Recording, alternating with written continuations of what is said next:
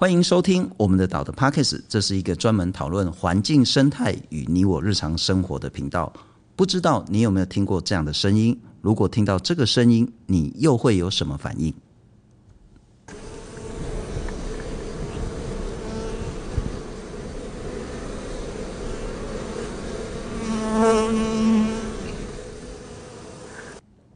没有错，这就是蜜蜂飞翔的声音。蜜蜂跟虎头蜂有什么不一样？虎头蜂会叮人，那蜜蜂会叮人吗？为什么蜜蜂越来越少？又为什么这几年有人开始在城市里养蜜蜂？蜜蜂对生态它的重要性是什么？今天我们好好来谈谈蜜蜂跟城市养蜂。欢迎台北市松山社大的城市养蜂计划的创办人蔡明宪蔡老师，你好。聪哥好，各位听众大家好。好，蔡老师先谈那个了哈。其实几年前我住的地方，突然发现有一大窝的这个虎头蜂，我惊到要死，二话不说，赶快打一一九说拜托回来救我们这样子。可是虎头蜂会咬人，大家知道，蜜蜂会不会？呃，蜜蜂其实不只是蜜蜂啦，这个有针类的这一些蜂类，其实它的腹部的螫针都有可能叮人，但是。它们每一种蜂的攻击习性不一样，就是虎头蜂跟蜜蜂相比较是攻击性比较高的，嗯、蜜蜂是比较温驯的。你只要用正确的方式对待它，它的攻击性非常非常低。虎头蜂在什么情况会叮人？呃，大部分的人蜂冲突都是我们太靠近蜂巢，这些蜂儿为了保护它自己的幼虫，嗯，要把你赶走，所以这时候会叮人。如果你保持那个距离，它就不会叮了。好，所以我当时的决定是对的嘛，哈，就在我家的那个窗户旁边一个很大的虎头蜂窝，要赶快来救这样子。但如果因为其实我阳台那边有种一些花啦、草啦，偶尔还是会看到蜜蜂，其实我完全不用害怕。对，因为蜜蜂是出来工作的，它很忙，它没空理我。对，它找食物，所以它不会不会这个时候叮人。只有一个情况，就是你用手去抓它。OK，对，你反而去赶它，或者是去拍它，你会有危险。通常社会性昆虫它会叮人，是因为它的同伴住在一起，所以它可以呼朋引伴。你靠近它的巢，它为了把你赶走，它会释放那个费洛蒙一种气味，嗯，这种气味呢有攻击性，所以它释放这个气味之后，就告诉同伴说这里有敌人，赶快把这个敌人赶走。OK，那如果它落单，也就是它离它的巢很远。它飞到两三公里外采集食物的时候，它叫不到同伴，所以你去靠近它，你这时候去碰到那朵花，它刚好在采那朵花的花蜜，你碰到它的花，那它就会吓一跳，然后就飞走了。OK，所以怎么样？如果我看到一只、两只的蜜蜂，其实怎么样它都不会叮到。不要管它，你完全不用害怕，不用管，不用害怕。OK，对。那我再请教了哈，为什么这几年来你在松山社大一直在推动叫做城市养蜂？养蜂的意义是什么？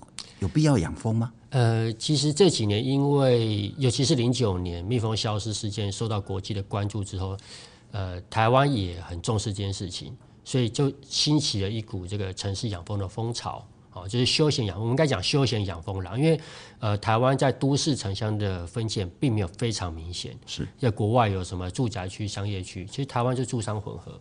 好，其实就是休闲养蜂兴起。那呃，所以就会有一些人会认为说，哎，我养蜂好像是可以保护蜜蜂的这个观念。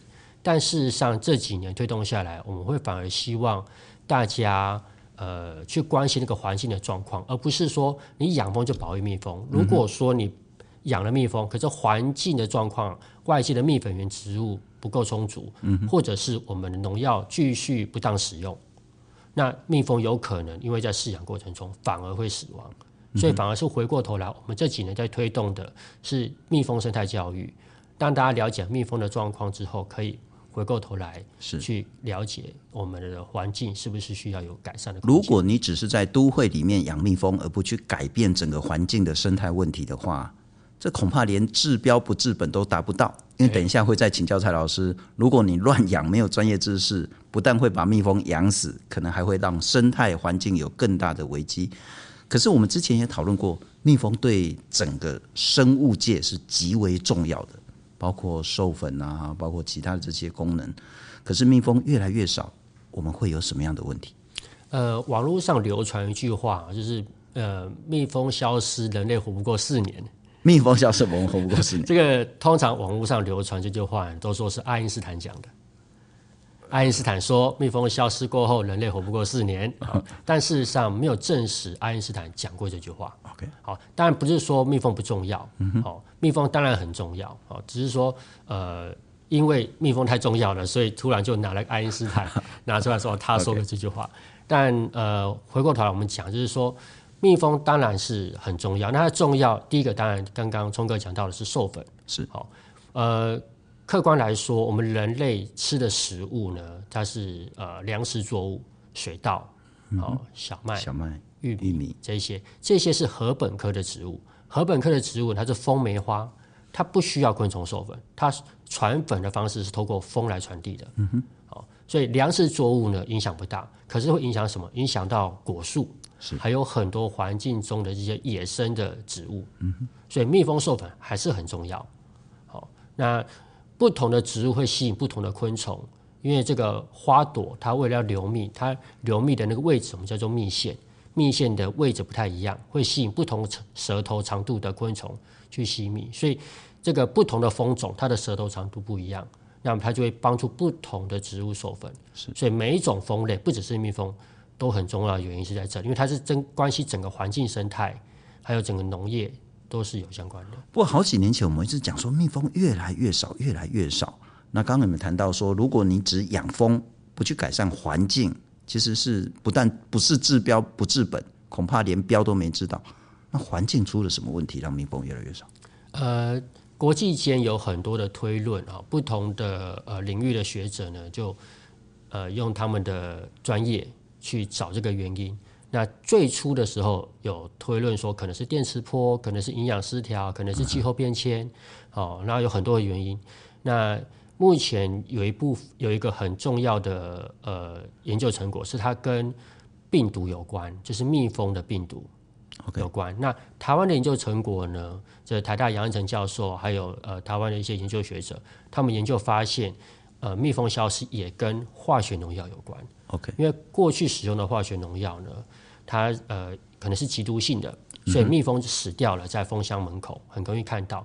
可是农药也会改良，那有一些非常低剂量的农药，例如像是系统性农药异达胺，它非常低剂量，不会造成昆虫马上死掉。那吃到从小摄取这个非常低剂量的这个化学农药之后，异达胺，那昆虫这个蜜蜂羽化之后会活下来。嗯哼，看起来像一只正常的蜜蜂，可是呢，他的记忆能力出问题，也就是他出去找食物.可是忘记家的位置，OK，就病毒在外面就死掉了。嗯哼，对，所以农药的使用的确是比较必须要值得思考。所以这也是一个不能说有趣的哈，应该是说悲哀的一个发现是。反而城市的环境可能还比农村的环境还好，对蜜蜂而言。对，就是说，呃，我们的一个是农药，一个是环境用药。嗯，我们不太会在都市使用化学农药，但还是会有环境用药，就是说登革热啊，这个低年龄白面临这些什么什么你这些除虫菊类，的确会对昆虫，包含蜜蜂造成影响。可是相对于一些农村来讲，这个化学农药的使用是相对比较少的，是，所以有人说啊，都市好像不太适合养蜂，其实不是都市跟农村的问题，是你在怎么对待环境的问题。嗯哼，像农村的确可能它的呃蜜源植物多，可是你因为过度的使用化学农药，它就死亡了。那都市它可能相对少，可是如果你在都市使用这个化学农药，或者是不当使用环境用药，嗯，一样都会造成呃蜜蜂还有其他昆虫的危机，不过这完全是另外一个议题了哈，就是包括我们的农业耕作啦，就是叫做惯行农法，惯行农法该抓一定爱抓呢，然后尽量少用这些农药啦，这些喷洒。可是，在都市里面，我突然想到，这几年我们都在那个新冠的问题啊，那只要有一个人确诊，整个社区啊，什么酒精啊、漂白水啊、杀毒剂啊，什么通就会一直喷洒，一直喷洒，对蜜蜂有没有害处？呃，就一个化学药剂来讲，它的呃剂量决定毒性。如果它浓度过高，是会对蜜蜂是会有影响的。是，对。不过我们这几年都没有考虑到蜜蜂是活是死这样子。对，其实我们会希望，如果你知道蜜蜂的重要性，那可是呃，可能但隔热也是要防治。那有没有可能就是呃，在快天黑的时候，蜜蜂要回家的时候.比较不出门的时候来使用。当然，这个是一个理想啦。基本上，杀蚊杀虫，只要能杀其中一种，另外一种就会被杀死。这样。对，就是很有，就是它们的作用机制是非常像的。是是是，所以，我们接下来谈谈城市养蜂。然后，我们刚刚谈到说，真的要改变我们这个环境。可是，说不定在城市，我们用好的环境来养蜂，可以让蜜蜂有一个更好的一个生存的一个空间。我们来听听越来越多人，然后因为这几年，包括蔡老师你在倡议的这部分，他说：“哎呀，我干脆就在我的顶楼花园啊，我在前前阳台弄个蜂箱。第一个，我帮助蜜蜂；第二个，我帮助人类；第三个，搞不好我还有蜂蜜可以喝。”我们来听听大家在做蜂箱的声音。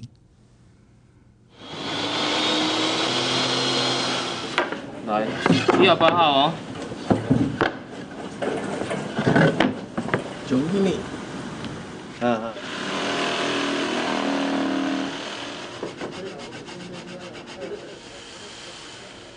哎，刚好蔡老师，你今天也带了一个蜂箱来，然后里面全部都是蜜蜂。是。我本来以为看到我这个我也很害怕，不过你刚刚听来说，其实他现在都还在工作。对。啊，我根本不用担心他，就是他也懒得理我这样。蜂箱怎么制作？蜂箱的呃材质有很多，传统是木头是最常见的。那这几年因为材料越来越选择性越来越多，所以有一些像微积木啊、树木啊，哦是后来比较常用的。但是普遍来讲，木头还是最多的。嗯哼，就只要钉一个这样子一个框框，长方形的框框。就 OK 了吗？简单来说是这样。那呃，不同的国家、不同地区，风箱的设计会有一些些微的差异。是对。那简单来说，其实你只要给它一个箱子，开个洞，蜜蜂就可以进出。嗯。但是后续的，就是说管理方式为了方便，就会有其他的小设计。例如说，我们会让这个箱子里面可以放一片一片的槽框，方便观察。嗯哼。对。那如果你完全不观察，其实一个箱子也就可以了。好，我们在谈怎么样养蜂之前，我们先重要的要先讲那个观念是什么？什么样的标准？什么样的状态，你才有资格在都市里面养蜂？你要有什么观念？养蜂它是一个合法的产业，所以呃，政府不会禁止，但是事主也要尽到事主该尽的责任。比如说，第一个，你当然要对蜜蜂的生物学习性哈，怎么饲养。这个要有一定的掌握度，哦，不是说你买来了放在那边，它就继续采蜜了，你就等着收蜂蜜，其实没有那么容易哦，它是需要管理的，哦，跟很多的农产业一样需要管理，所以先学会一些蜜蜂的相关知识，哦，那这是第一个。再就是我们在管理的过程中呢，就是尽可能减少这个分蜂的几率的发生。分蜂就是蜜蜂分出去，它要分家。那在分家的过程中呢，天空中的满满天飞舞的蜜蜂很壮观，是这时候蜜蜂是很温驯的.因为它为了找到新家，它它的目标不是人类，只是因为它刚好飞出巢外，所以满天飞舞很温驯。可是不懂的人会害怕，它很温驯，我很害怕。对，人类看到哇满天飞舞，然后就会联想到蜜蜂叮人这件事情。啊，我很害怕，我就会打一九九九。对。而、啊、他们就可能，对，就就就就灭群了。这就可能人类就为了要啊打到电话就要把它弄掉。所以你说尽量避免分封，对，要怎么样避免呢？这这是透过管理，因为人类哈，就是花了非常长的时间去了解蜜蜂的习性，所以可以掌握蜜蜂的整个发育的过程，怎么样从一箱变两箱，两箱变四箱，是这个是养蜂人可以学习的。嗯哼，所以减少分蜂的几率呢，一方面。呃，你的蜂群不会损失，是第二个，就是民众不会害怕，嗯哼，好，所以分减少分蜂这件事情是蛮重要的。不过还有一个了哈，因为现在就是大家住集合式住宅，像我住的是老公寓，嗯啊，我如果在我阳台养蜂，嗯嗯嗯嗯啊，老顶老卡隔壁厝边听到看到，安尼惊的死了哈。所谓的那个，这会不会是一个严重的邻避效应，或者是嫌恶设施？你自己在家里养蜂这件事情？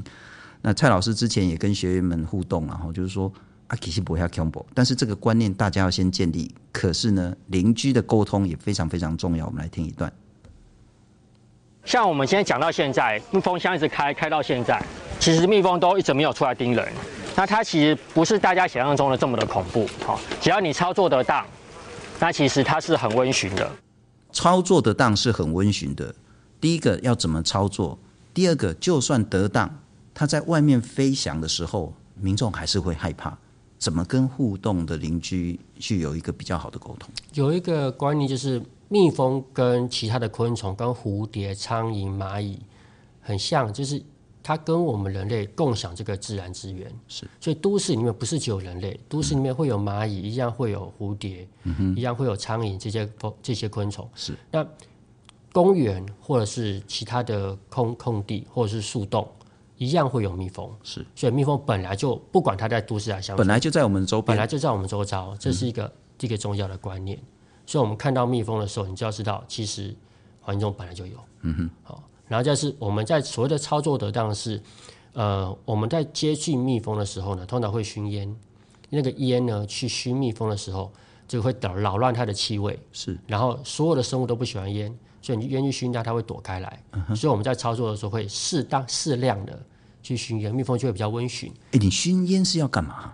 熏烟就是扰乱那个蜜蜂的气味，因为人的沟通是靠语言、文字、好表情，可是昆虫的沟通很大一部分是靠气味。对，好，那不同的气味代表不同的意思。好、uh-huh.，像刚刚讲到这个呃，蜜蜂如果要叮你的话，它会释放这个警戒费洛蒙.它就就是比较就属于攻击。Uh-huh. 有些气味代表说我家在这里。要么赶快回家。好，那你用烟去熏那个蜜蜂的时候，这个会扰乱它的气味。它本来要攻击你的，嗯、因为烟的关系，它就呃，它就傻掉了，不舒服，然后就躲开来。嗯哼。好，所以熏烟或者是我们在操作的时候呢，动作放慢。了解。好，那观察蜜蜂的习性是都可以减少蜂蛰的几率。那你自己在养蜂的过程当中，我们会希望说你多种点蜜源植物，像是你在呃蜂箱的附近旁边种一点。呃，蜜源植物一方面呢，绿美化，一方面呢，让蜜蜂或是环境中的各种蜂类有更多的食物来源，减少它饿肚子的机会。是是。还有就是我们在操作的时候呢，要适适当的去观察它的食物够不够，啊，减少它去因为食物不足去抢别人蜜蜂的这个情况，因为在抢食的过程中会传播病源，了解，会打架，蜜蜂会损失。哎、嗯，蜜蜂也会械斗，会。这个叫盗蜂，就是假如说今天呃我找不到食物，家里钱不够了，还有一些就去抢别人，抢别人的，对，那抢对抢的时候就会造成这个呃工蜂厮打，会会损伤。再就是一个很大家会忽养蜂人会忽略的，就是我的蜜蜂算是健康的，嗯哼，好，或者是我的蜜蜂虚弱，不管是我抢别人或被别人抢，是那个虚弱那一群，它可能是因为得病所以才虚弱。OK。那病毒就强的强的那一群来抢那个虚弱，他把蜜吸走了，也把病毒抢走了，带走了。对，欸、我讲一个限制级的了哈，因为我们的观念就是说，理论上就是一窝蜜蜂，它就是少数的雄蜂刚 A 啦哈，对，然后会跟那个蜂王，就是母蜂，蜂后，蜂后它会交配，交配。那所以交配行为应该都在蜂巢里面，没有在空中，在空中。对，啊，我哪看到土卡有两只蜂。阿丽安，我同讲，诶，这可能在交尾啊，是在那个就是恩爱，其实他们是在打架。不一定要看是什么蜂种，OK，不同的蜂种，它们交配的行为就是环境不一样。有些蜂种它是在地上，嗯、有些蜂种它交配是在空中，所以不必然是打架。对，不必然打架，它会有一个很明显的撕咬，然后就是以蜜蜂来说的话，他、嗯、们会在巢口的附近。在蜜源的附近会抢食这个食物，OK，互咬，然后甚至在地上这样转转。所以我们刚刚讲的说，你要有事前好的这种所谓的环境跟心态的准备，就是说你要养足，你要种足够的蜜源植物，让你自己养的蜂可以有稳定的食物来源，否则去跟人家抢夺食物的话，它会有很大的问题。什么叫蜜源植物？会开花的就叫蜜源植物？不一定，有些植物开花了不一定有蜜，像之前前面讲的禾本科就不见得有蜜。Uh-huh. OK，好，所以蜜源植物我们在推广是希望呃尽量以原生种为主，就算不是种原生种，也不要种植强势入侵种。是，那一定要适时适地适种。Uh-huh. 那养蜂的过程中，呃，蜜蜂它不会只靠我们种的，它其实会飞行到二到三公里外去采集食物，uh-huh. 像台北。来讲，就有很多的公园绿地，是这些公园绿地呢，它如果种植的蜜源植物，这就是蜜蜂的食物来源。好，所以它呃种植的目的是一方面，刚刚提到的，就是绿美化环境，嗯，然后也减少它饿肚的机饿肚子的机会，让它有更多的食物来源。嗯哼，嗯哼。那我讲一下，我自己家里现在有种的，包括那个蒜香藤，包括猪颈，然后九重葛，然后还有啊，偶尔昙花会开，然后然后还有一两种比较常见的。那因为我都在种，那我也自己没有打算要养蜂。可是我想说，如果我种一些特定的花，是不是就可以帮到蜜蜂？有很特定的、最好的这种花的这种种类吗？不同的季节会开不同的花，就是花会留蜜呢，跟环境温度、湿度有关。那其实你很难一年四季都四季如春。有时候天气太热，像台湾夏天非常非常热，是热的，在很热的情况下，那个蒸散作用大于光合作用，所以有时候那个花开了之后，那个蜜腺是没有流蜜的。嗯哼，所以夏天在台湾来讲是养蜂很困难。是对，但冬天的话，在台湾因为是亚热带、热带的国家，所以我们在冬天有些地方它会冬天还是会。有蜜源植物会开，像是呃钢木哦，我们也叫做鸭脚木，或者是葱木，是这些呢是冬天会开的植物。是，那你在不同不同的环境，找不同的季节，多种这些蜜源植物，那它就有可能可以去采到这个呃花朵上面的花蜜。哎，不过蔡老师，我们刚等一下在要谈那个怎么养蜂之前，他说，因为我其实声音一直听到这个蜂箱的蜜蜂一直想要出来，可能因为这里实在太亮了，然后它有趋光性。啊，如果有蜜蜂飞到我家的客厅，啊，我有两个小朋友，啊，叽叽叫，啊，我该怎么办？哦，因为小朋友你会说不要怕，不要怕，怎么都不会叮你，哎嘛叫鸡呀，啊，不要弄。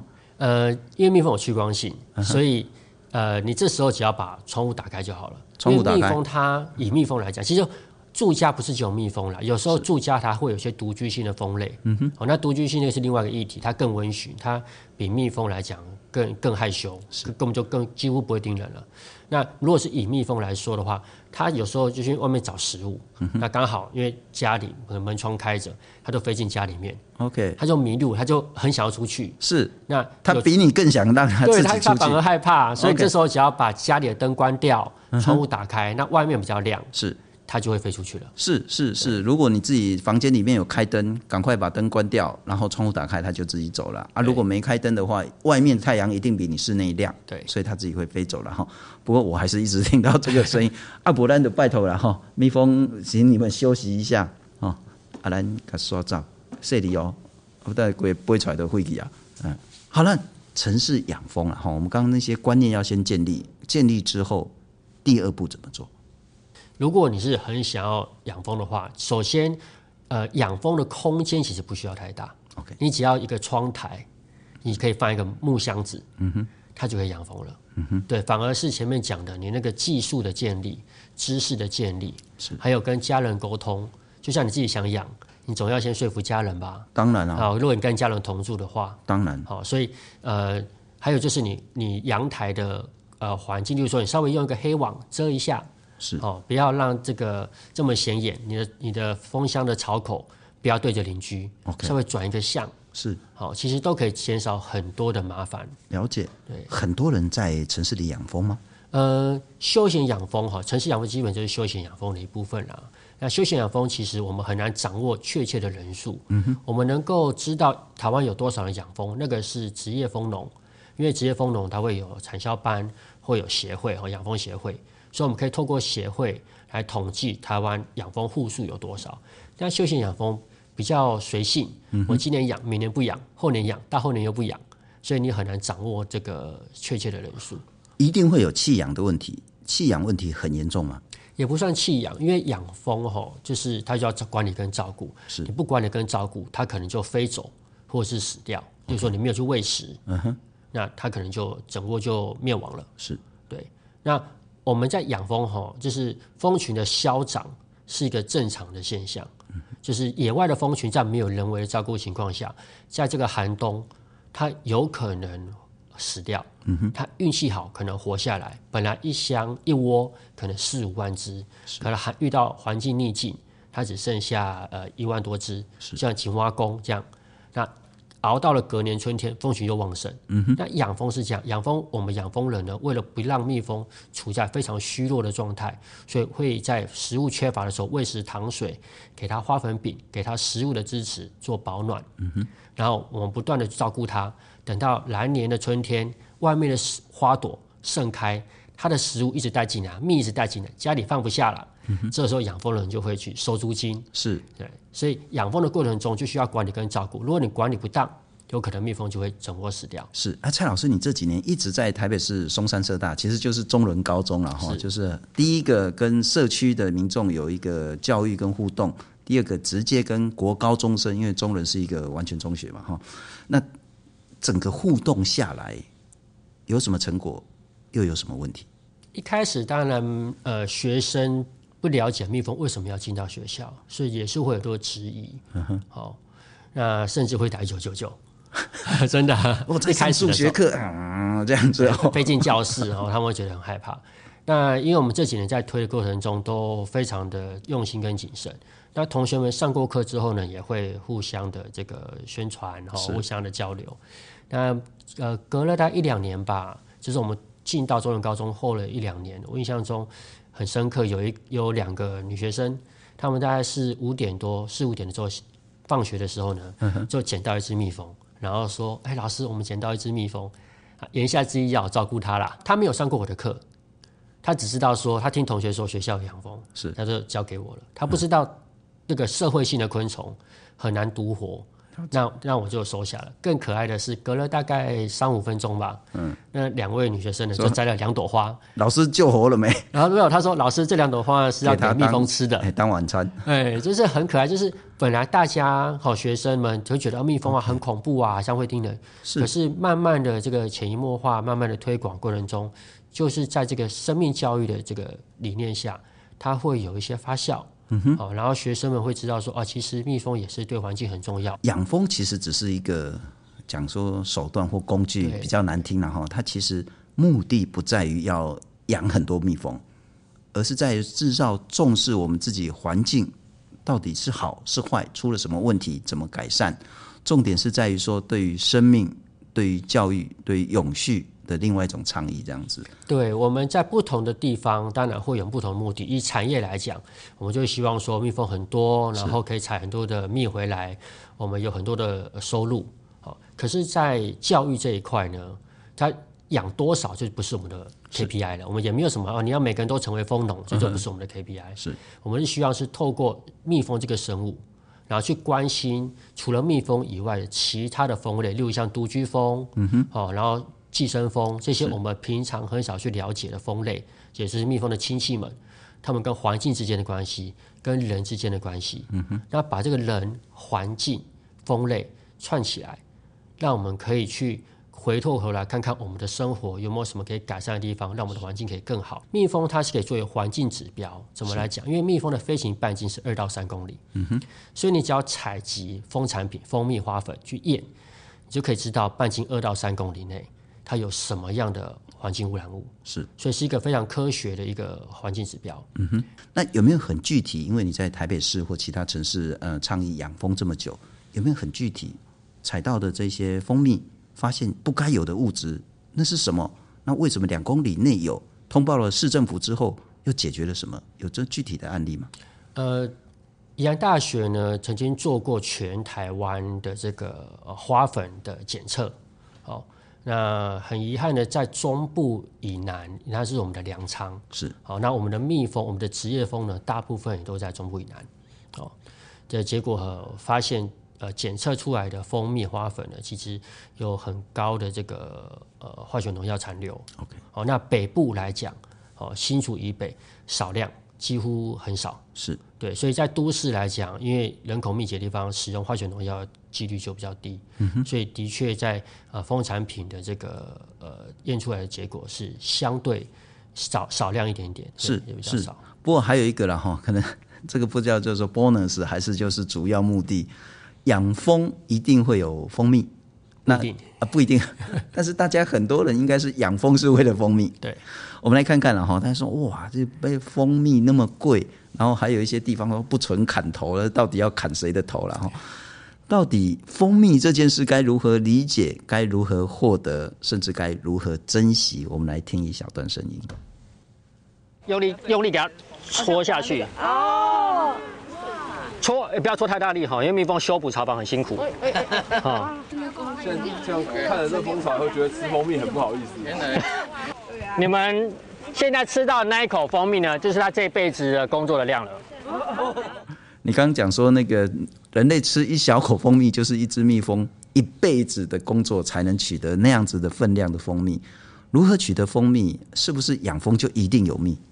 呃，以台湾这几年我们在推动哈，不管是北部南部啊，春天基本上都采得到，因为春天就百花齐放，也是我们呃蜂农收成的主要的季节。嗯哼，那其他季节就不一定了。如果说你养的环境附近没有蜜源植物，那你的收成就很少，甚至你可能要不断的喂食，蜜蜂才能活得下来。但春天来讲是基本上都是可以的。嗯哼，嗯哼，对。那个量大概会是多少？不一定要看你的蜜源植物多寡，还有你的蜂群的健康程度。是，你的蜂群如果越旺盛，好，然后越健康，它采集的能力越好，那它的收成就越好。可是如果你在养的蜂的过程中没有注意到蜜蜂的病虫害，没有去防治它，蜜蜂很虚弱，是，那蜜蜂就很难出去工作了。嗯，不过蔡老师一直要强调，就是说养蜂其实目的是为了改善整个环境。但是如果你没有一个好的观念跟准备的话，养蜂可能未见其利，先受其害。这几年您一直在推倡城市养蜂，出现什么问题吗？很多人很想要养蜂啊，我觉得这呃站在产业的角度很好哈，就是有些人他可能需要多一份收入，这在产业来讲是很正面的。嗯哼。但呃，我们还是会希望就是你在养蜂的过程中，因为我们常常遇到一些问题，就是例如说。你在养蜂的时候都希望蜜蜂健康，是。可是这几年因为这个网络电商或者是一些呃这个一些销售平台，嗯、我们会买到一些，它表面上说你给蜜蜂吃了之后，蜜蜂就头好壮壮，或者是你给蜜蜂使用了这个东西，是它就不会生病，嗯、或它身上的线盘就会掉下来。那我们可以理解，就是养蜂人希望蜜蜂健康，不要生病那个心情。嗯哼。可是呢？呃，蜜蜂用药哈，就昆虫用药、动物用药，跟人吃药一样，那个药是有规范的。你今天就不不不太建议去什么地下电台买 的那个药。我刚就在想这个，较早咱是大人拢会地下电台啊，讲我咧买这过把酒过滚滚啦吼，过到尾啊有机排料料拢爱写有机啊。对，那蜜蜂也是养蜜蜂现在也是这样。对，其实很不只是蜜蜂，就是呃动物用药都是有规范的。这个规范的目的。是保障使用者跟消费者的安全，嗯、因为你你今天使用这个药，你蜜蜂吃了之后，有可能就残留在蜂产品里面。是，而你养蜂的目的是希望你要吃到健康、有机，甚至没有没有没有污染的农产那个蜂蜜。是，可是你用了这个，你你去网络上买了这个不明来来路不明的药给了蜜蜂吃，嗯、那就有可能会出现这个问题。所以用药它最基本一定要有字核准字号。嗯哼。这些农委会的核准字号，这个是呃很多有一些啦哈养蜂人比较会忽略的，甚至是说我们在交流的时候，在国际交流，那呃现在因为贸易的关系，很多的进口的蜂产品，嗯哼，那站在产业来讲，进口当然是没问题啊，嗯，那人吃都没有问题。蜜蜂的病它不是人畜共同传染病，所以假如这箱蜜蜂它生病了，人吃人没有问题。是，可是有时候就哎、欸，我去可能去泰国或什么去中国，哦，去买了蜂蜜回来，那我吃不完，然后放久了啊，怕剩，给蜜蜂吃，那就有可能会有问题，因为很多的病源它都会存在蜂产品里面。是，你把这个蜂蜜，因为国，就就是说其他东南亚国家，嗯哼，它有这些呃美洲幼虫病啊，或者这个囊肿病的病源，你给了蜜蜂吃。那就会增加染病的风险。是最惨、最不应该的，就是拿过期的蜂蜜去喂蜜蜂。对，那这个是风险很大。哎、欸，我印象中蜂蜜不是不会过期吗？它不是没有过期这件事吗？蜂蜜是食品，那它里面有这个不同的这个指标，就是说它的糖类啊，然后它的含水率啊，那有不同的指标，它的酵素啊。它有一个蜂蜜中有一个化学物质叫做氢甲基糠醛，我们英文叫做 HMF，它会随着温度的增加、储存的时间的增加而增加。所以你蜂蜜如果储存得当，当然超过两年，我们我们通常食品标示啊，为了符合这个食品标示法，我们基本上会标示两年。那可是你如果储存的得当，好低温不要太阳直射，超过两年没有问题，或含水率很低，是哦，操作两年没问题。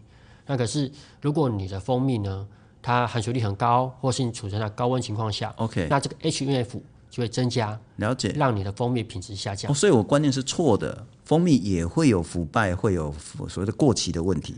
对，是看你的保存方式。对，可是如果说你的蜂蜜想要放到非常非常久，说啊，这是我女朋友送的，哇，这舍不得吃完啊，那怎么办？好，教你一招，嗯、就是你把这个蜂蜜放在负十八度 C 冷冻，OK，它就可以超冰的冰超级超级久。了解。对，但失恋了之后，还是不要把蜂蜜乱丢。不过，城市养蜂到目前为止，您您会怎么样建议，或者是提醒这些有兴趣的民众？不要再犯这几年犯的错误。呃，还是刚刚我们提到的，我觉得，呃，把市场技术建立好的那个知识建立好很重要。然后，呃，去，然后你看资料的时候，哈，尽量去选择一些书籍啦，或是比较呃。确就是资料比较来源的讯息，不要道听途说。对，不要道听途说。啊，随便网红讲一讲，你就说哎，可以这样养。哦，或者是人云亦云。哦，那交流当然没问题。是，所以我说。这个这个当然就是资讯判读的的的另一个课题了。是好，但我觉得基本知识的那个建立，上上课啦，或是多读书，书的书书籍的出版，嗯，相对来讲比较严谨，它都会有这个编审。是对，所以书籍的出版，多读书，嗯，然后上上课，然后建立这些知识。那你有这个知识之后呢，你再去养它就比较不会伤害它。非常谢谢蔡老师，如果你喜欢这样的节目，也请分享给更多人知道。谢谢蔡老师，谢谢聪哥哥，谢谢各位听众，谢谢。